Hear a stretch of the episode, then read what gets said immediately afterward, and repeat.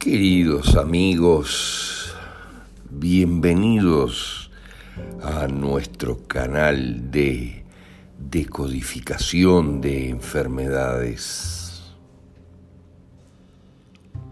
Ya entrada la mitad de este año 2021, cuando se avisora con claridad la implosión del sistema planetario de salud debido al comprado silencio del 99% de sus integrantes ante la masacre que inexorablemente se avecina,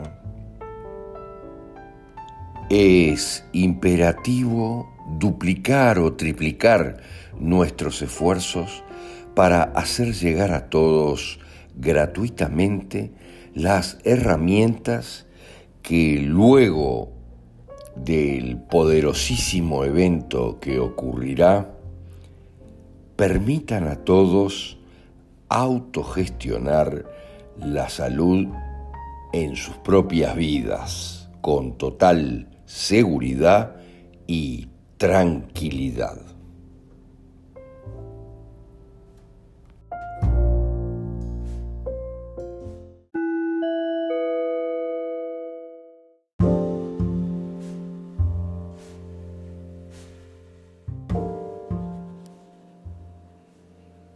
Apnea del sueño.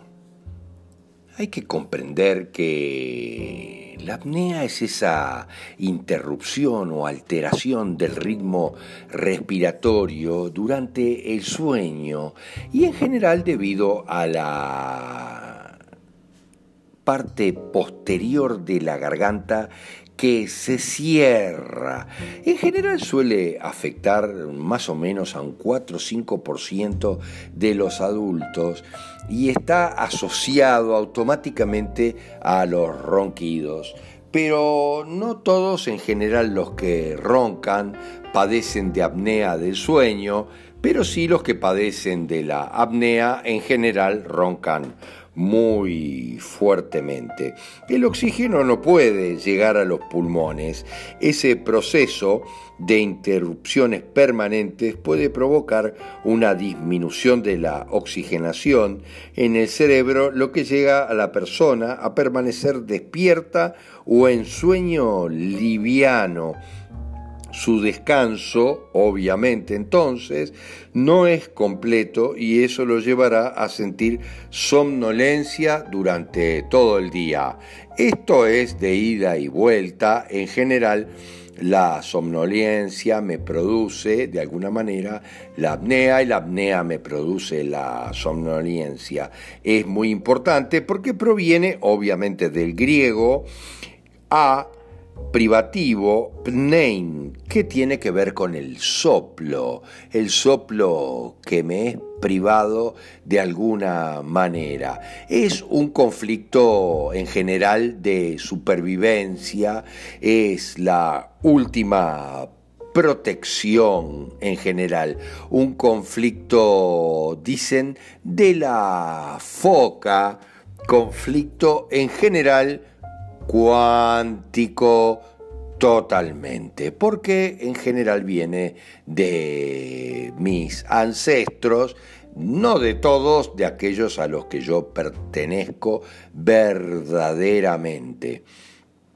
Pero el sentido es de, en muchos aspectos, hacerme el muerto.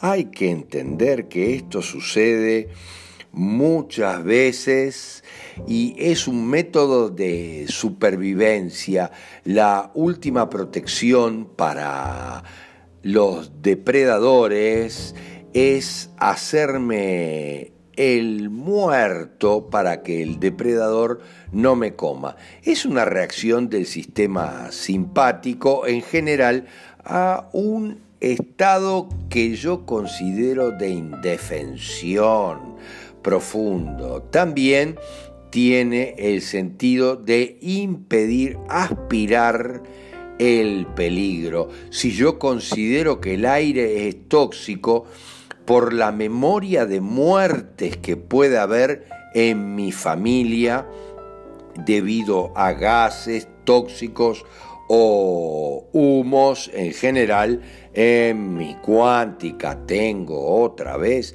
que comprender perfectamente quién soy y de dónde vengo, quiénes son mis dobles cuánticos en la familia para entender por qué aplico esta solución de supervivencia extrema, hacerme el muerto para no ser visto y sobrevivir a los ataques en general.